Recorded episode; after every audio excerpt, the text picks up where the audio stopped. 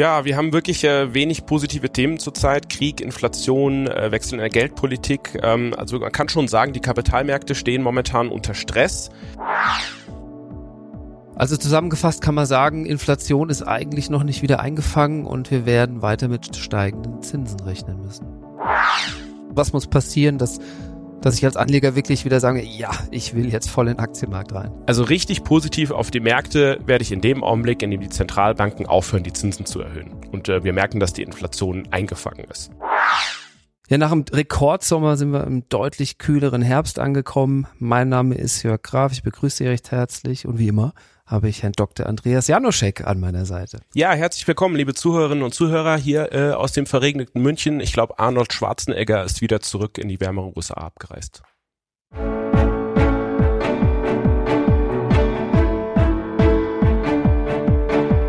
Märkte und Trends. Erfolgreich investieren und verstehen, was die Kapitalmärkte bewegt. Ein Podcast der MEAG mit Dr. Andreas Janoschek und Jörg Graf.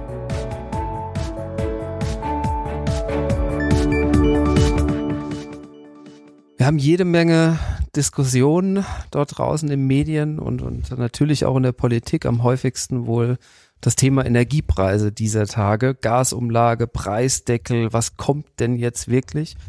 Ähm, manche Preise sind auch schon wieder gefallen, aber ich glaube, viele Preise wie Gas, Strom kennen im Moment nur eine Richtung. Was heißt das denn im Moment für die Wirtschaft eigentlich, Herr Dr. Januszek? Ja, wir haben wirklich äh, wenig positive Themen zurzeit. Krieg, Inflation, äh, Wechsel in der Geldpolitik. Ähm, also man kann schon sagen, die Kapitalmärkte stehen momentan unter Stress. Äh, wir haben natürlich nochmal eine verstärkte Inflation durch Lieferstops, Nahrungsmittelpreise, Lieferkettenprobleme, die Sanktionen. Äh, die Investoren haben natürlich auf vielen Anlageklassen Verlusten. Und äh, wir stehen natürlich kurz äh, vor einer Rezession oder sind schon auf dem Weg dahin. Und äh, die Notenbanken fokussieren sich allerdings diesmal nicht auf die Unterstützung, sondern auf das Thema Inflationsbekämpfung. Das heißt, eine interessante Mischung. Zinsen werden angehoben von Notenbanken. Gleichzeitig äh, gehen wir in eher einen wirtschaftlichen Abschwung rein. Was sagen denn die Frühindikatoren? Also wie kommt man eigentlich drauf, dass man in eine Rezession kommt, sagen wir es mal so? Genau, also die üblichen äh, Frühindikatoren, zum Beispiel die Einkaufsmanager-Indizes, die man so kennt, ja, sowohl aus dem verarbeitenden Gewerbe als auch bei den Services, die zeigen alle eigentlich an, dass wir auf dem Weg in eine Rezession sind. Hat man ja auch dieser Tage von vielen führenden Ökonomen. Ich würde gerne noch mal ein bisschen auch über Inflation sprechen. Das, das wurde ja eigentlich eher ja, immer noch als vorübergehender Effekt bezeichnet die ganze Zeit. Jetzt steigt natürlich auch die Kerninflation an. Ähm, damit haben natürlich die Notenbanken jetzt ein bisschen, ja, ich würde fast sagen, ein Problem und handeln aber auch durchaus schon. Genau, also die Inflation begann mit dem Energiepreisschock, Ölpreis, Gaspreis. Jetzt geht's natürlich weiter mit Elektrizität. Und wir fragen uns natürlich, äh, was ist der nächste Schritt? Wir hatten Nahrungsmittelpreise und jetzt ist es wirklich die Kerninflation. Das heißt Inflation auf breiter Front.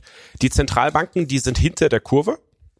Das bedeutet, sie versuchen jetzt eigentlich mit Schritten, mit Riesenschritten aufzuholen, mit sehr großen Zinserhöhungsschritten. Wenn man sich jetzt mal so klassische Zyklen anschaut, früher zum Beispiel äh, gab es äh, 25 Basispunkte, also ein Viertelprozentschritt in der Erhöhung seitens der Zentralbanken. Dadurch, dass die Zentralbanken jetzt so spät dran sind, äh, wird jedes Mal diskutiert, haben wir Dreiviertel Prozent oder sogar ein ganzes Prozent. 0,75er Schritte haben wir jetzt gesehen. Ähm, und wenn man ganz ehrlich ist, die Inflation ist noch nicht eingefangen. Da kommt noch was. Erklären Sie doch nochmal ganz kurz Kerninflation bitte. Äh, Kerninflation, ja, sehr gerne. Kann ich nochmal kurz erklären.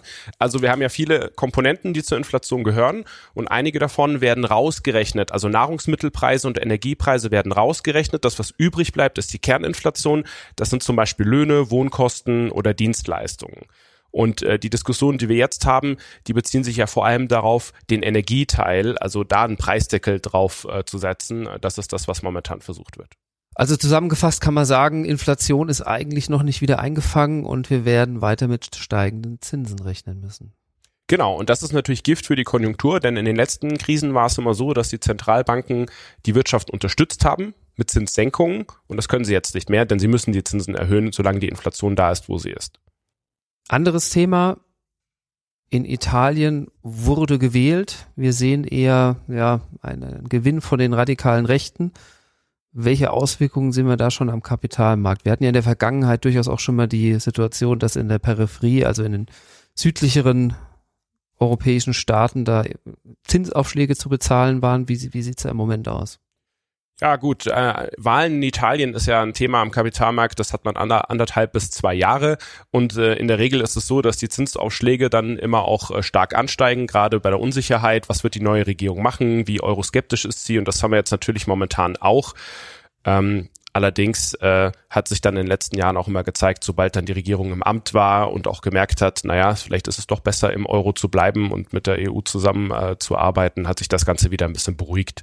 Mhm. Ähm, so gesehen sehe ich jetzt äh, politisch äh, gefällt das, glaube ich, wenigen Marktteilnehmern, aber ich denke, den, den Exit aus der Eurozone zum Beispiel, das sehen wir jetzt nicht.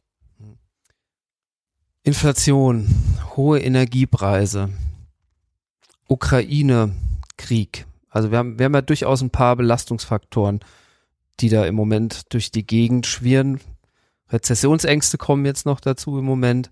Ähm, was haben die Märkte denn bisher draus gemacht in 2022? Ja, es ist ein etwas trauriges Bild, wenn man ganz ehrlich ist, egal auf welche Anlageklasse man schaut, außer natürlich auf die Energie-Rohstoffpreise, ähm, haben wir wirklich sehr große Verluste in vielen Anlageklassen gesehen jetzt seit Jahresanfang, also auf den Aktienmärkten äh, global, auf den Staatsanleihenmärkten durch den Zinsanstieg. Wobei eine Sache ist mir immer wichtig äh, äh, zu betonen. Natürlich hat man jetzt äh, auf einer Anleihe nominal einen Marktwertverlust, dadurch, dass die Zinsen gestiegen sind. Aber wenn diese Anleihe wirklich zu, bedient wird und zu 100 zurückgezahlt bek bekommt, dann hat man das Geld nicht verloren, man bekommt es einfach nur später. Das ist immer wirklich wichtig auch zu verstehen. Am Anleihenmarkt, klar, die Anleihe kostet jetzt, hat man vielleicht für 100 gekauft, sie notiert jetzt gerade bei 80 oder 90, aber man bekommt die 100 zurück.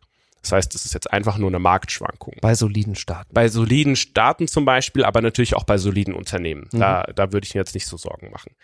Äh, grundsätzlich ist es natürlich so, dass an den Aktienmärkten wirklich alle äh, Indizes verloren haben, bis auf äh, Lateinamerika. Das, äh, die sind so ein bisschen außen vor, hatten jetzt äh, nicht so die geopolitischen Probleme, ähm, auch tendenziell eher von hohen Rohstoffpreisen profitierend. Und das kann man sagen in äh, Lateinamerika. Auf den Rentenmärkten ist es wirklich ein sehr einheitliches Bild. Äh, am schlechtesten für die Schwellenländer, denn die steigenden Zinsen und der steigende Dollar war jetzt auch nicht sonderlich äh, förderlich für Schwellenländeranleihen. Hochverzinsliche Anleihen haben verloren, aber meistens auch wirklich dort, wo der Zinsanstieg auch ähm, zugeschlagen hat, war auch bei Unternehmensanleihen und bei den Staatsanleihen. Mhm. Also das ging relativ breit. Man muss schon sagen, im historischen Kontext, wenn man sich das mal so anguckt, äh, das war jetzt eigentlich der größte Abverkauf über alle Rentenklassen, den man in den letzten äh, Jahrzehnten so gesehen hat. Also stärker als in der Finanzkrise. Ich wollte gerade sagen, in der Vergangenheit war es ja teilweise so, dass ne, Aktienmärkte sind nach unten gegangen, dann hat man immer noch so ein bisschen Ausgleichposition über die Anleihen gehabt. Jetzt haben wir ein bisschen so eine Sondersituation. Ist es dem extrem Negativzinsumfeld oder dem Nullzinsumfeld zu schulden oder an, anzulasten? Ja, also das ist eine Einmalsituation. Vergleichen wir es mit der Finanzkrise. Dort ist Folgendes passiert. Äh, die Aktienmärkte sind gefallen und es gab eine Flucht in sichere Häfen. Das heißt, die Leute sind in Staatsanleihen gegangen und deswegen haben Staatsanleihen sogar profitiert. Jetzt sind beide gefallen. Das liegt daran, dass die ähm, Anleihenmärkte ja aus dieser Negativ- bis Niedrigzinsphase kamen und wieder in ein positives Zinsumfeld gedreht sind. Und deswegen gab es dort den großen, den großen Marktwertverlust auf den, auf den Rentenmärkten. Ja, irgendwann stellt man sich ja dann doch die Frage, wenn bei, bei Rentenpapieren dann wieder eine höhere Rendite draufsteht. In den USA sind wir, glaube ich, so Richtung vier marschierend. Ähm, kaufe ich mir lieber eine Staatsanleihe mit vier Prozent sicher oder gehe ich in den Aktienmarkt, wo ich eigentlich im Moment nicht so genau weiß, wo die Reise hingeht, wenn ich mir die Belastungsfaktoren am Markt anschaue? Ja, also ich meine, rückblickend waren jetzt die Rentenmärkte dieses Jahr äh, eine Anlageklasse, die einem Kopfschmerzen bereitet hat. Aber nach vorne blickend sieht es jetzt natürlich genau andersherum aus. Dadurch, dass man jetzt wieder äh, positive Zinsen hat und in den USA halt schon deutlich positive Zinsen und äh, möglicherweise kommen wir da in Euro auch relativ bald hin, ähm, verändert sich wieder das Verhältnis von Aktien zu Anleihen. Also wie misst man das? Man äh, nimmt zum Beispiel die Dividendenrendite, das heißt, man schaut, wie viel Dividenden bekomme ich auf, äh, auf meine Aktien. Und die letzten Jahre war es immer völlig klar, man bekommt viel mehr Dividenden auf Aktien, als man Zinsen auf Staatsanleihen bekommt. Ja, ähm, und dadurch sind natürlich die Aktien auch immer weiter gestiegen. Es gab die sogenannte TINA, There is no alternative. Es gibt keine Alternative, haben insbesondere an den Aktienmärkten immer alle Leute propagiert. Das hat sich jetzt gedreht 2022. Das ist halt wirklich wichtig. Das sieht man jetzt historisch, dass ähm, die Dividendenrendite zum Beispiel bei MSCI World jetzt nicht mehr so hoch ist im Vergleich zu dem, was ich an den globalen Bondmärkten bekomme. Zum Beispiel in den USA. Ähm, das sieht mittlerweile schon ganz anders aus. Und das heißt, nach vorne blickend ist natürlich jetzt viel attraktiver, einen wirklichen Mix aus Anleihen und Aktien zu haben, nicht nur auf Aktien zu setzen, sondern eben auch in Anleihen zu gehen, wenn man eine sichere, stabile Rendite haben möchte. Mhm. Ja, ein durchaus kalter Winter liegt vor uns, aber wenn eins sicher ist, dass irgendwann auch wieder Frühling und Sommer kommt. Also gibt's irgendwo einen Lichtblick? Kann man investieren? Wann fallen Belastungsfaktoren weg? Oder steige ich jetzt schon wieder ein? Ganz einfach gefragt. Ja, also die ähm, Frage ist natürlich, was bekomme ich jetzt, wenn ich jetzt investiere? Also die Renditeniveaus an den globalen äh, Rentenmärkten, die sind auf einem 10-Jahres-Hoch. Das ist eigentlich wirklich sehr positiv, wenn man jetzt äh, anfängt wieder zu investieren. Und an den Aktienmärkten haben wir jetzt natürlich deutlich attraktivere Bewertungen. Also das Kurs-Gewinn-Verhältnis zum Beispiel ist attraktiver als vorher. Die Frage ist jetzt natürlich nur, wo gehen die Unternehmensgewinne hin? Wenn jetzt die Unternehmensgewinne weiter nach unten gehen, ähm, ist das auch weiter belastend für die äh, Aktienkurse. Aber so grundsätzlich würde ich mich jetzt tendenziell eher langsam reinskalieren in den Markt. Das heißt, schrittweise wieder äh, kaufen und wenn man jetzt investiert ist, dann äh, es einfach weiter halten, weil die Renditeniveaus ja jetzt ähm, relativ attraktiv sind. Mhm. Und vielleicht ein paar US-Anleihen an Bord. Absolut, ja, global gestreut. Äh, Dollar ist weiterhin sehr gute Beimischung im Portfolio, hat jetzt dieses Jahr geholfen. Mhm. Ähm, wie sieht's denn bei den Rohstoffen aus? Wir hatten am Anfang schon mal zumindest angedeutet, Energiepreise, aber ist da auf breiter Front irgendwie ein bisschen Entspannung zu sehen, oder? Gut, der, der Gaspreis geht hoch und runter jeden Tag aufs Neue. Da würde ich mich jetzt ehrlich gesagt raushalten als Privatanleger, weil das sehr spekulativ mhm. ist. Ähm, grundsätzlich äh, sind wir eher neutral positioniert zu den Rohstoffen. Dadurch, dass jetzt die Rezessionssorgen stärker an den Vordergrund äh, getreten sind, kommen auch gewisse Rohstoffpreise schon wieder runter. Und ein interessantes Beispiel, schauen Sie sich das gerne mal an, ist der Holzpreis. Was ist da passiert? Also ich, ich weiß es von, von mir selbst, ehrlich gesagt, als, als äh, Kamininhaber, da habe ich gemerkt, sind die Preise von letzten Monat um plus 85 Prozent angestiegen, wo ich schon mal dachte, wow, okay. Genau, hier in Deutschland, äh, wenn Sie jetzt sozusagen Holz äh, überhaupt noch bekommen, ist es sehr teuer, aber die Frage ist, was ist mit dem globalen Holzpreis? Ja auch äh, alles an der Börse. Und da geht es vor allem auch um Bauholz. Durch die gestiegenen Zinsen mhm. äh, wird ja jetzt auch erwartet, dass es, äh, man sieht es schon, ersten Auswirkungen am Immobilienmarkt und auch auf die Bautätigkeit. Ja, Projekte werden zum Teil eingestellt. Und während wir vor einem knappen Jahr die Situation hatten, dass ähm, der Bauholzpreis halt wirklich durch die Decke gegangen ist, kommt es jetzt schon wieder zurück. Für Häuslebauer vielleicht ganz attraktiv. Ja, ich würde sagen, in Summe heißt es eigentlich jetzt für den Winter warm anziehen. Da, da sind ein paar Belastungsfaktoren draußen, Nerven behalten, es gilt weiterhin oder wie immer letzten Endes breit streuen, die Risiken verteilen und wie vorhin schon gesagt, selbst nach einem langen Herbst und Winter kommt irgendwann wieder die Sonne raus. Genau, in der Corona-Krise haben wir halt gesehen, da ging es sehr schnell am Markt runter und dann hat sich auch relativ schnell wieder erholt. Ich denke, dieses Mal dauert das alles ein bisschen länger. Was sind denn so die großen, ich nenne es mal Dreh- und Angelpunkte? Also was muss passieren, dass, dass ich als Anleger wirklich wieder sage, ja, ich will jetzt voll in den Aktienmarkt rein? Also richtig positiv auf die Märkte werde ich in dem Augenblick, in dem die Zentralbanken aufhören, die Zinsen zu erhöhen. Und äh, wir merken, dass die Inflation eingefangen ist. Aber das kann auch einen kleinen Augenblick dauern. Okay. Gut, dann wieder einmal herzlichen Dank, Herr Dr. Januszek, für Ihre Zeit. Vielen Dank fürs Zuhören. Vielen Dank, Herr Graf. Und liebe Grüße aus München. Der Märkte und Trends Podcast der MEAG Munich Ergo Kapitalanlage Gesellschaft MBH dient Informations- und Marketingzwecken.